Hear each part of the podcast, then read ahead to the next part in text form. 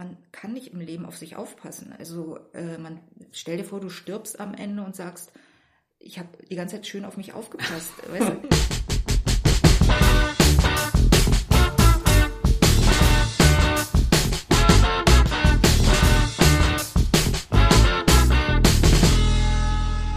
Hier ist wieder Redbug Radio, heute mit Katrin und Heino.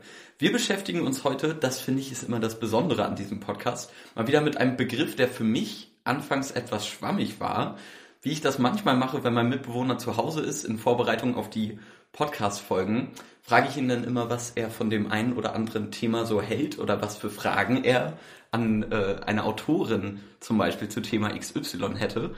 Heute meinte er, ähm, ja, das ist doch ein Filmgenre, als ich ihn gefragt habe, ähm, was er sich unter dem Begriff Coming of Age vorstellt.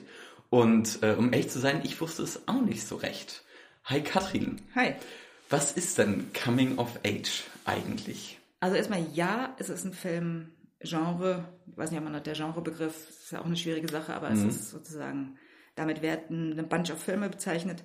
Aber auch ähm, eine wirklich schon historisch doch eine ganz große Gruppe von Büchern auch. Also es geht relativ weit zurück also sehr weit zurück, wenn man so will. Vielleicht mhm. sogar bis ähm, ein Teil der Odyssee. Also ja.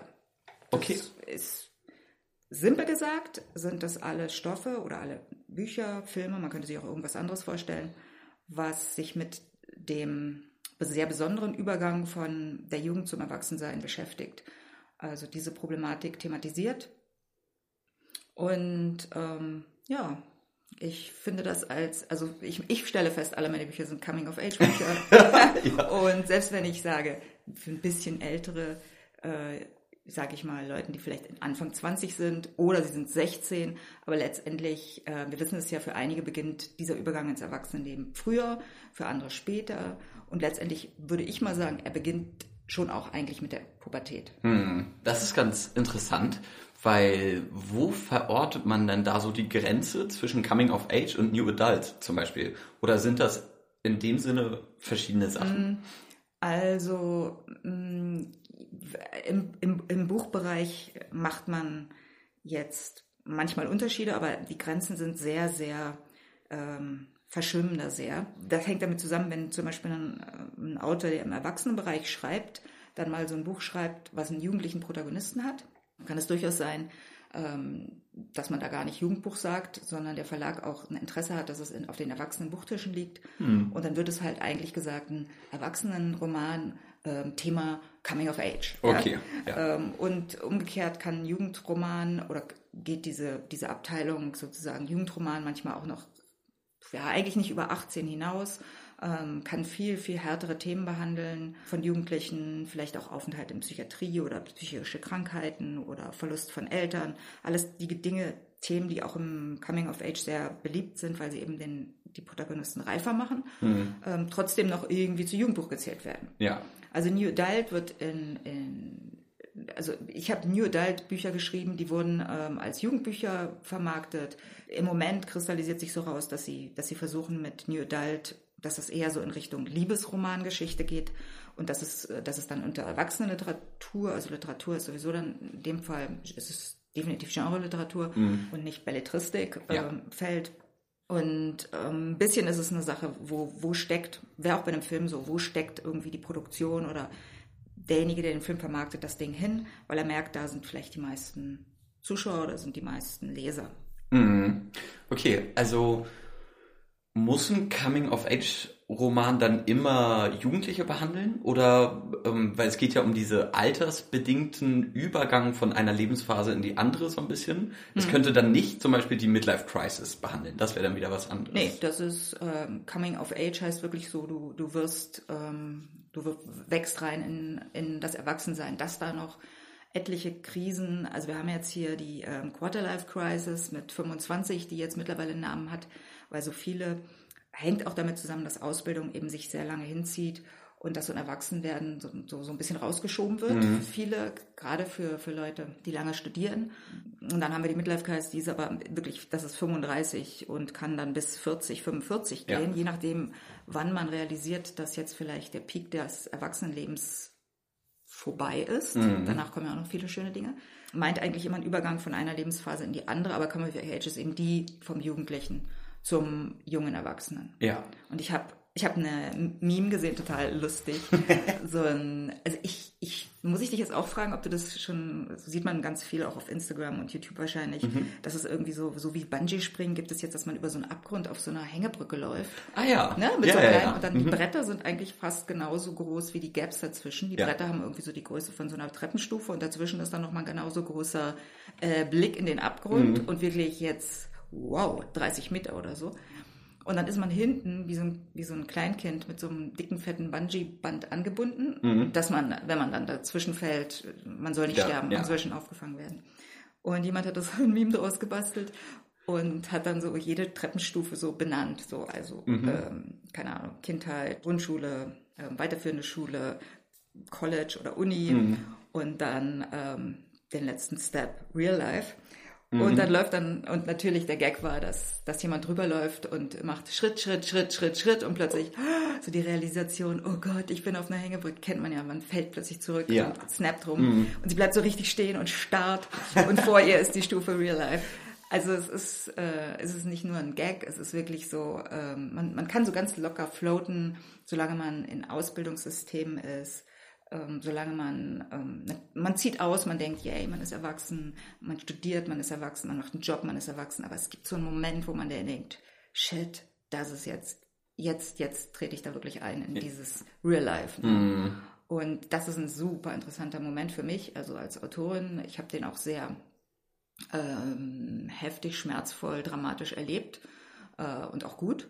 Ähm, ich habe definitiv ähm, den Unterschied gemerkt von vorher und nachher.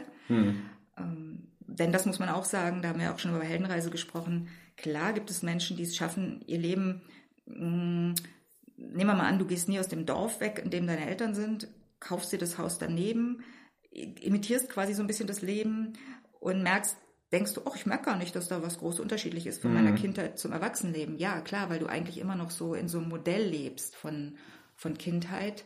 Ähm, hast vielleicht, muss, es muss gar nicht sein, dass deine Eltern alles für dich machen. Es Ja. ist nur, mh, man hat diese, dieses Gefühl von, okay, ich bin für mich selbst verantwortlich, nicht erlebt in, und das ist, glaube ich, auch damit gemeint. Ja, auf jeden Fall. Also, ich glaube, ein ganz großes Thema dabei ist Unsicherheit, weil du halt nie weißt, was danach kommt. Ne? Also so, ich habe auch keine Ahnung, was mich nach meinem Uni-Abschluss äh, erwartet. Vielleicht noch einer, vielleicht direkt irgendein Job oder whatsoever. Ne? Und wenn man Ewigkeiten, weiß ich, dasselbe macht oder ähm, im Nest seine Eltern hockt, sich gut mit denen versteht, ein Haus daneben baut, whatsoever, ähm, dann ist das eine super feste Grundkonstante einfach irgendwie. Ne?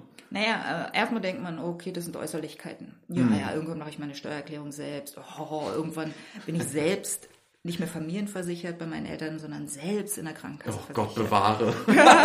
Also diese, diese Dinge, die so, die so einem so, oder ja, für mich war es auch, oh, irgendwann habe ich einen Steuerberater, ja. Mhm. So ganz, das war für mich so ein Zeichen für ganz Erwachsensein. ja. Und während man sich dann so damit beschäftigt und da sehr stark den Mer Augenmerk drauf hat, wie, was mache ich nach der Uni oder was passiert da mit meinem Leben und wo verdiene ich Geld, ist eigentlich die psychische Entwicklung die relevantere für das Leben und diesen, diesen Change, der vollzieht sich ja, manchmal parallel, manchmal, mm, manchmal völlig unsynchron zu der übrigen Welt. Also beispielsweise, sag ich mal, so ein YouTuber, der die ganze Zeit seine Videos dreht und super erfolgreich ist und denkt, naja, ich bin doch wie ein Erwachsener, ich habe mir schon ein dickes Haus gekauft, ich habe ein Auto, ich habe einen Steuerberater, ich habe alles.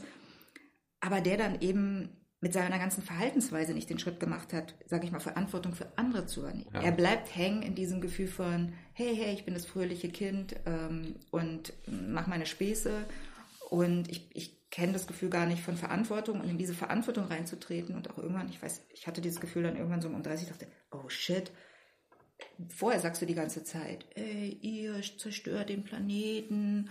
Und weißt du, so als Jugendlicher, ne, hast du so den Badge, ich bin dagegen, ich bin dagegen. Irgendwann wird dir klar, wait, du bist jetzt in dem Alter, wo du da eigentlich äh, mitreden, nicht nur mitreden kannst, sondern das ist jetzt, das ist, das ist das Alter, in dem du die Welt mitbestimmst. Du kannst auf niemand mehr zeigen als auf dich selbst. Ja. Und dann kann man natürlich nicht alles machen. Also man kann nicht gleichzeitig die, die Seerobben retten und ähm, Arzt werden und alles. Also man mhm. muss schon dann auch wissen, was man tut.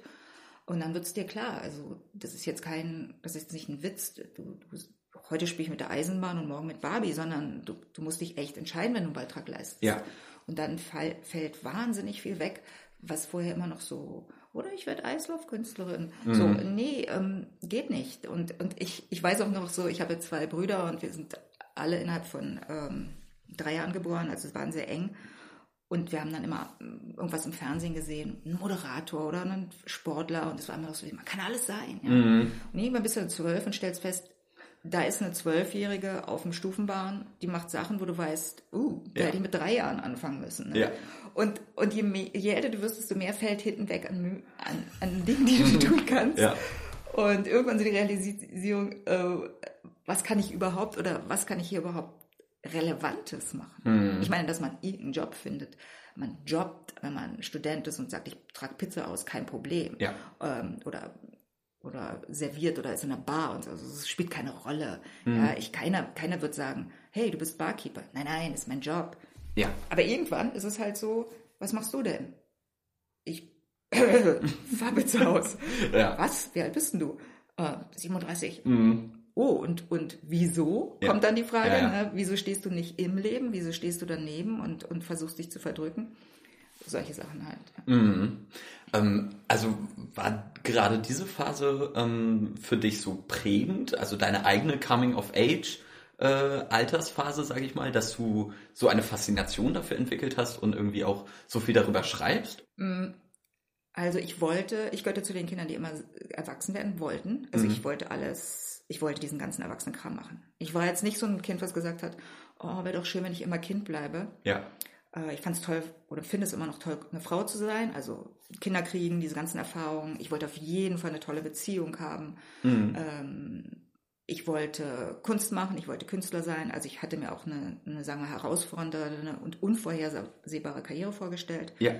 Ähm, und dann ist logisch, dass du mit so einem, mit so einem riesigen Korb von Erwartungen an dich selbst irgendwann mal so eine volle Bauchladung machst, weil natürlich kommen dann die Dinge wie, wait a minute, ich muss ja Geld verdienen. Ja. Ich muss irgendwo wohnen und die Wohnung muss ich bezahlen. Mhm. Der ähm, perfekte Partner findet sie nicht von selbst. Genau, der perfekte äh, Partner braucht plötzlich Zeit und du kannst schon mal 50 Prozent deines, der Zeit, die du sonst mit Selbstreflexion verbracht hast, ähm, in die Beziehung investieren. Mhm. Und dann kommen Kinder, womöglich. Bei mir sind die ja nicht sehr früh gekommen, weil, weil mir dann auch irgendwann klar war, also, dass holla, das muss man dann alles jonglieren. Ne? Ja.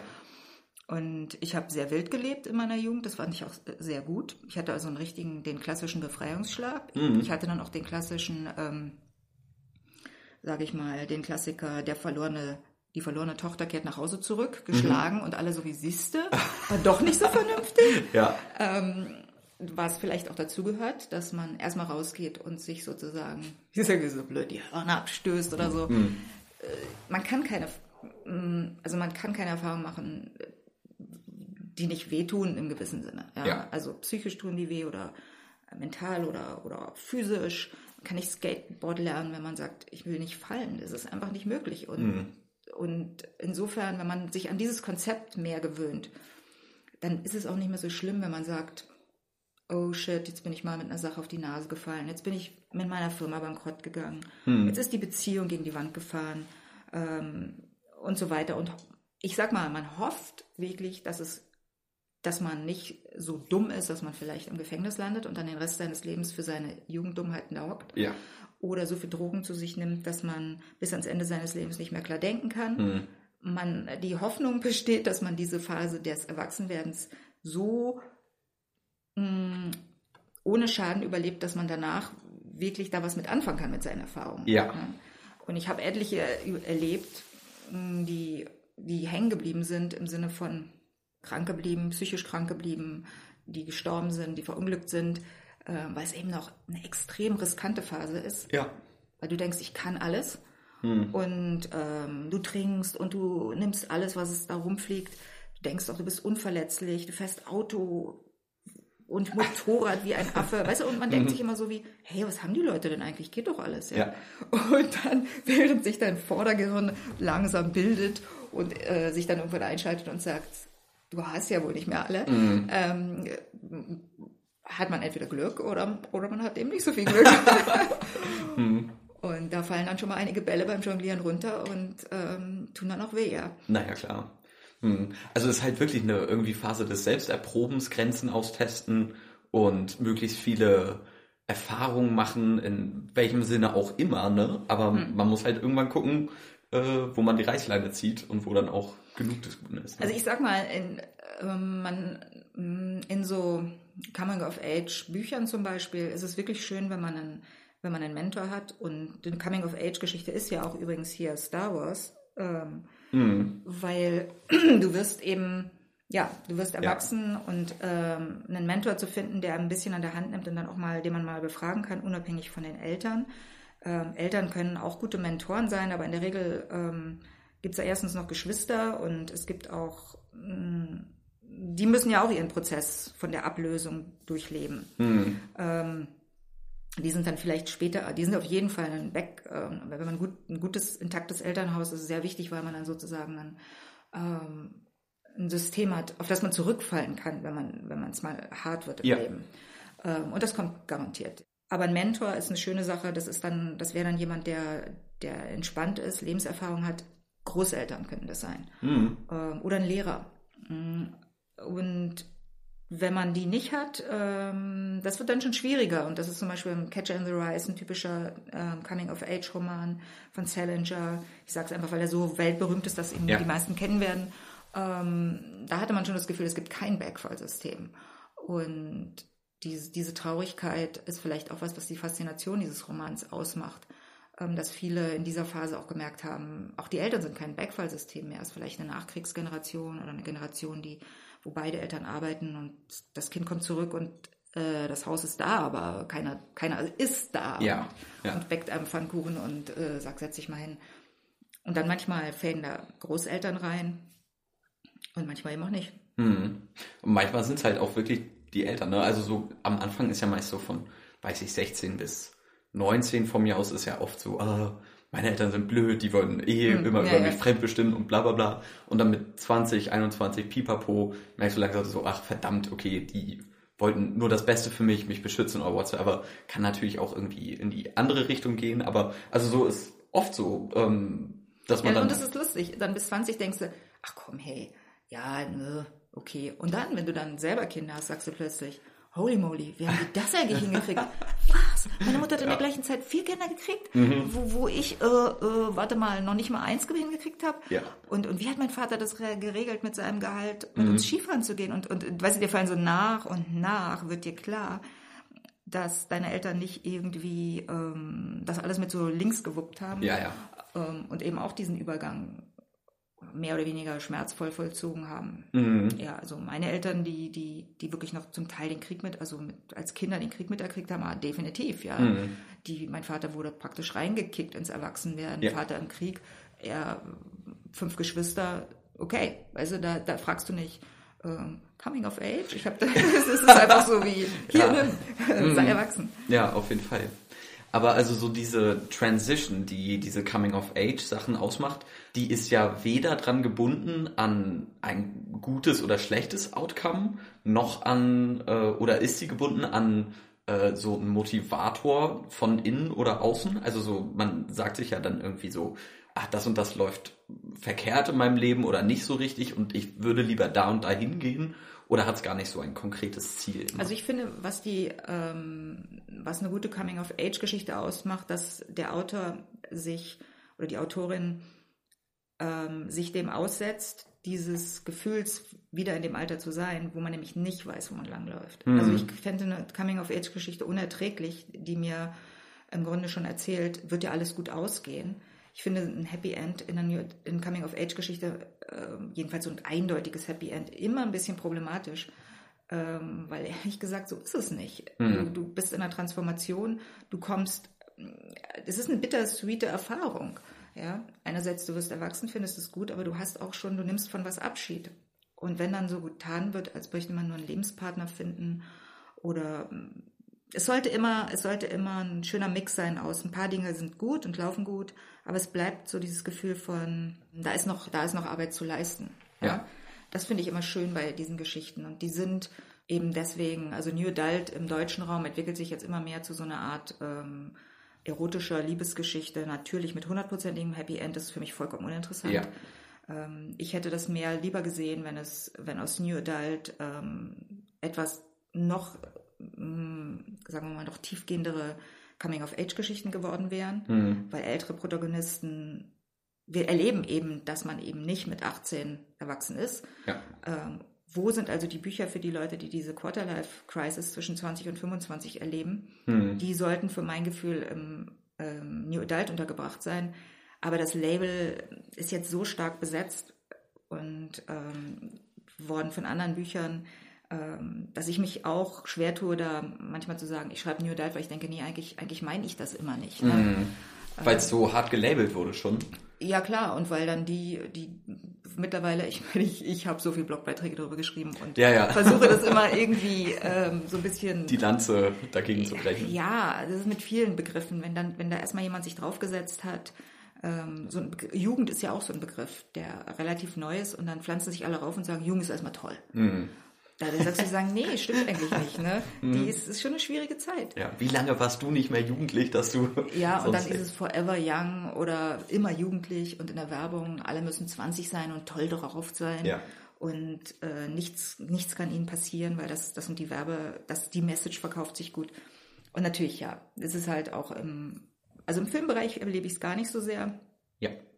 Aber im, ähm, im Jugend, Buchbereich äh, auch mittlerweile die Geschichten für Jugendliche sollen gut enden und um Gottes Willen, ähm, wenn ein Buch mit einer noch offenen Problematik schließt, dann ist das ja also überhaupt nicht erheiternd und aufbauend für Jugendliche. Mhm. Und ich stelle, ich, ich glaube an was anderes. Ich glaube, es könnte einem sehr gut tun, ein Buch zu lesen, äh, bei dem man sagt, ah ja, ich, ich muss mich jetzt nicht schlecht fühlen, weil weil mein Leben, weil ich nur, ich habe nur einen Fehler gemacht, wenn ich alles richtig mache, lande ich beim Happy End, hm. sondern das Buch sagt mir auf eine gewisse Art und Weise und vielleicht sogar ziemlich krass, ah, mh, das ist eine der Möglichkeiten.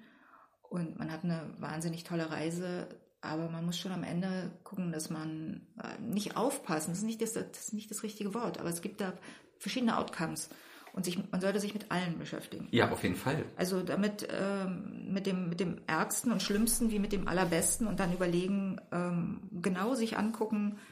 Zum Beispiel, warum ist der Typ jetzt so langweilig geworden? Mhm. Der ist jetzt zwar erwachsen, aber irgendwie ist er so boring. Warum? Was ist da passiert? Um, vielleicht hat er zu wenig Jugend gelebt oder ist, ist er auch nicht so richtig, hat diesen Übergang auch nicht so spektakulär hingekriegt. Ähm, das ist mindestens, sollte einen mindestens genauso beschäftigen, wie wenn jemand ähm, da in der, in der Phase vielleicht, also im schlimmsten Fall stirbt oder, oder sehr krank wird und dann zu sagen, der ist halt in die andere Richtung ausgewichen. Ja. Ne? Und ich finde, Bücher müssen das ganze Spektrum von diesen Möglichkeiten in dieser Lebensphase bespielen. Wie auch im Erwachsenenbereich. Ja, absolut. Sieht auch nicht immer jedes Buch gut aus, weil wir wissen, das Leben ist halt nicht so. Mhm. Mhm. Warum die Jugendlichen dahingehend lügen. Ja, und dann auch immer so dieses, ähm, dass man, ähm, oh Gott, wir müssen, wir müssen, wir dürfen, also so, so herunterbeugen von Erwachsenen, die, ich sage jetzt mal, vielleicht eher langweilig gelebt haben, ist so dieses, dieses, dieses Gefühl, nee, nee, wenn man immer schon auf sich aufpasst, dann passiert auch nichts. Ich glaube das nicht. Ich glaube, mhm man kann nicht im Leben auf sich aufpassen. Also äh, man stell dir vor, du stirbst am Ende und sagst, ich habe die ganze Zeit schön auf mich aufgepasst. weißt du? ich, muss, ich hatte heute so ein Gefühl, ich bin geradelt und dachte mir, ist doch eigentlich seltsam, wenn du so Rad fährst. Ähm, wir wissen es mittlerweile. Es gibt ja diesen Übergang, sagen wir mal, von Leuten, die auf dem Feld gearbeitet haben, die haben sich natürlich bewegt. Die mhm. brauchten abends kein ähm, Fitness zu machen. Dann kommt die Zeit in der Industrialisierung, wo die Leute sehr viel gesessen haben an Maschinen ähm, und dann später noch Büroarbeit. Und dann kommt die Fitnesswelle. Wir mhm. müssen uns jetzt bewegen. Natürlich tut das ein bisschen weh, kriegt man Seitenstiche, hat man auch mal so das Gefühl, oh, das Herz so pumpt jetzt aber ganz schön. Muskelkater. Aber man weiß, man tut es für seinen Körper. Ja. ja. Und es ist ähnlich mit dem Geist. Äh, man kann nicht Erfahrungen machen, ähm, psychischer Art, herausfinden, wie man ein besserer, toller Mensch wird, wie man was lernt, ohne dass es mal weh tut oder dass man mal einen Angstzustand hat oder dass man mal in eine depressive Phase geht. Das sind genauso wie bei einem körperlichen Training Dinge, die, die man im Auge behält. Also klar, wenn man sich das Genick bricht, ist man halt tot, ja. Mhm. Äh, und wenn man ähm, so heftig rennt und sich verausgabt, dass man einen Herzinfarkt kriegt, ist man auch tot. Ja. Ähm, aber die psychische Seite des, der, des Seins muss genauso erkundet werden wie die körperliche. Und da sind, ähm, sollte man auch keine Angst haben, dass Leute da in diese Richtung dann mal abglitschen, weil die kommen auch wieder zurück. Da muss, muss man das Vertrauen haben. Total, ja. ja. Auf also die Fall. Seitenstiche gehen weg und dein, dein kurzer Angstanfall geht auch weg. Mhm. Ja? Also Muskelkater hast du nur, wenn die Muskeln wachsen. Deswegen. Ja, oder Milchsäure, die da nicht richtig schnell genug gebildet wird. Das ist ja alles, man findet für alles eine Erklärung, aber äh, basically, du kannst dich nicht trainieren, wenn du sagst, es soll nicht wehtun, es soll auch immer Spaß machen und es soll alles möglichst ähm, schnell sitzen gehen. und mhm. ganz schnell passieren. Das mhm. geht nicht. Ja. ja. Auf jeden Fall. Kathrin, was ich mich noch gefragt habe, ist, also gerade jetzt in der Zeit der scheinbar endlosen Lockdowns, ich glaube, das ist ganz besonders hart für viele Jugendliche, die gerade jetzt irgendwie keine Möglichkeit haben, rauszugehen, sich mit Freunden zu connecten und äh, einfach das zu machen, was Jugendliche so machen. Ähm, dahingehend ist das ja eine ziemlich spannende Zeit und keine Ahnung, könnte man da postulieren, dass es jetzt eine Welle von Coming-of-Age-Corona-Roman äh, geben würde? Und die wären ja extrem langweilig. Also die hießen ja sozusagen, ich habe meine Jugend vorm, vorm Rechner verbracht, mhm. abgeschlossen in meiner Wohnung. Ähm, die könnten dann vielleicht so aussehen, ich habe mich aus dem Haus geschlichen und trotzdem mit meinen Freunden getroffen, mhm. ähm, obwohl das ziemlich dumm war. Ja. es ist dumm, ja. aber ich rechne damit, dass Jugendliche das machen, weil so sind Jugendliche halt gestrickt. Ja? Mhm. Ähm, die müssen sich sehen, die müssen was erleben, die, die müssen Regeln brechen. Und es hat auch keinen Sinn, da mit einem erhobenen Zeigefinger sowieso nicht, aber auch mit so einem, ich sag mal, egal wie, wie dramatisch, ähm, und wir haben das bei sehr jungen Leuten, die in den Krieg gezogen sind, was für, die, die, die haben ihr Leben da verloren, aus mhm. Dummheit, wenn man so will. Ja. Ähm, das ist halt eben auch schon, das macht die Phase irgendwie auch aus. Also wenn ich, wenn ich über Corona und Jugend schreibe, dann würde ich schon doch, äh, müsste man halt, müsste man eigentlich über Jugendliche schreiben, die, die sich da über diese Regeln hinwegsetzen. Mhm. Und ich weiß nicht, ob das jetzt, das ist jetzt auch nicht so eine tolle Botschaft, aber na klar, im Moment ist es ein bisschen früh, da werden die Leute, glaube ich, sehr sensibel und würden da sehr sensibel drauf reagieren. Mhm. Ähm, aber das ist, was man tut in der Phase. Ja, ja, man schlägt sich aus dem Haus. Auf jeden Fall. Coming of Age gehört ja, ist ja praktisch eine Subkategorie vom Personal Drama letztendlich. Ja. Das könnte man so sagen. Ähm, und man begleitet halt praktisch eine Person oder vielleicht auch mehrere in dieser Transition, äh, in dem Übergang praktisch mhm. von A nach B. Und wie wir schon festgestellt haben, das ist, äh, weiß Gott nicht, an Happy End äh, geknüpft, aber wo ich gerne nochmal nachhaken würde, ist, ähm, muss das, ist das irgendwie eine aktive inneres Verlangen von mir als Jugendlicher, wenn ich sage, okay, irgendwas muss sich ändern von äußeren Umständen oder von meinem persönlichen Mindset hin zu einem bestimmten Ziel? Hm. Oder ist das eher so was Passives, was einfach so geschieht wegen Pubertät oder weißt du, worauf ich? Hm, sehr gute Frage. Hm also erstmal, äh, die Phase ist so lang und so tiefgreifend, dass man sie, glaube ich, nicht in einer Geschichte erzählen kann. Also da das müssen dann schon so tausend Seiten sein, dass, dass man das abdeckt. Mhm. Ähm, kann sein, dass es in Serien gelingt. Ähm, das ist halt ein längerer Prozess. Ähm, und man versucht da so ein, so ein, so ein kurz mal so ein Scheinwerferlicht reinzuwerfen. Ja. Ein Aspekt vielleicht, äh, vielleicht sterben deine Eltern und du musst schneller wachsen werden mhm. und dich um deinen jüngeren Bruder kümmern oder du wirst krank. Natürlich wird man auch krank, aber in dieser Phase wird man eben auch krank, weil man eine Sehnsucht hat und der Körper das dann, man schafft es nicht, ja. das, das, zu leben, also drückt der Körper das auch aus. Hm. Ähm, und natürlich ist das Gehirn noch nicht so ähm, fest verankert in den, ja. in sich selbst. Ich weiß nicht, ähm, so dass ähm, dich auch ja Drogenkonsum oder auch eigentlich andere Ausschweifungen oder auch harte Trennungen von einem Partner oder verlassen werden ähm, stark ähm, beeinflussen können mhm. und auch zeitweise verunsichern. Ich denke, es ist ein beides. Es ist ein, es ist eine Sache, die dir einfach mit 40 nicht mehr passiert, zum Mhm. Beispiel, weil dein Körper sich in der Hinsicht erstmal ausentwickelt hat, also das, das Gehirn auf jeden Fall, also der Frontallappen oder was das da ist. Ja. ähm, auch die Pubertät abgeschlossen in dem Sinne, da kommen ja auch, man kommt ja auch als Jugendlicher unterschiedlich früh oder spät in die Pubertät und die dauert auch eine Weile. Die ist ja nicht bloß, weil du dann ähm, als Mädchen deine Periode hast oder als Jugendlicher im Bart, also als jungen Bartwuchs, ist es ja nicht, ist ja nicht abgeschlossen. Mhm. Ähm, zeugungsfähig heißt nicht erwachsen, es Ja. ist was anderes. Also da gibt es diese innere Sache. Sehr viel muss man sich da mit seinem Körper auseinandersetzen und tut das auch und hat dann vielleicht auch ähm, Scham und ähm, Wunsch besser auszusehen oder macht Diäten. Also da sitzt eine sehr starke Auseinandersetzung mit dem Körper ein. Und das gleiche ist auf der psychischen Ebene. Ich finde, ich denke, das ist aber auch, wie ich dir gesagt habe, du bist risikobereiter, du bist ein bisschen, ähm, du hast keine Angst, Dinge zu machen. Dein Ja. Angstzentrum ist definitiv beeinträchtigt von dieser Entwicklung und es, es ist niedriger und ist auch gut so. Mhm. Ähm, ich denke auch, das sieht man bei Tieren auch. Also es ist so wie, es Ja. ist ja nötig, dass die zur Jagd gehen und was machen und Klar. sich reinwerfen. Die dürfen nicht sagen, oh mein Gott, ich habe keine Erfahrung, ich kann jetzt nicht los. Ne? Mhm. Also die, das, das ist so biologisch wichtig, dass man aus, also auch weggeht von zu Hause und diesen Drang auch spürt. Mhm. Also dieses Gefühl, ich will jetzt weggehen, ähm, ist natürlich ein, das, das sagt dir dein Kopf, da ist nicht, deine Beine laufen nicht aus dem Haus, sondern ich will jetzt ein bisschen was machen, ich will was erleben, ich will auf einen Roadtrip gehen, ich will das und das, ich will eine Freundin treffen und dabei weiß, man muss dafür weggehen. Mhm. Also ich denke, es ist, da kommen Impulse von zwei Seiten. Ja, auf jeden Fall. Okay, Katrin, dann äh, vielleicht last but not least, hast du ein all-time favorite äh, Coming-of-Age Roman, Film, Story? Ähm, nee. Ähm, es ist interessant. Also ein, ein guter Coming-of-Age-Roman hat ziemlich viel mit dem Autor selbst zu tun. Das ist eine sehr persönliche Sache, wenn es gut gemacht ist, finde ich. Ähm, er legt dann einen Schwerpunkt oder sie und ähm, insofern möchte ich die gar nicht so besser oder schlechter haben, Ja. sondern äh, es ist, ähm, die stehen schön nebeneinander alle die, und ich lese die nach wie vor unheimlich, unheimlich gerne. Egal, ob sie so mehr aus der Erwachsenen-Ecke kommen oder aus der, Ju also aus der Ecke Jugendbuch oder aus der Ecke Erwachsenen, Erwachsenenbuch. Ähm, wenn sie, wenn sie, wenn sie das gut machen, ja.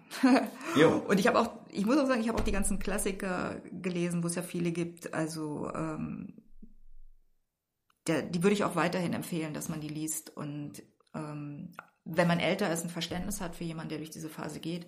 Und wenn man jünger ist, wirklich sagt, oh ja, mein Gott, ähm, da versteht mich jemand. Ja, auf jeden Fall.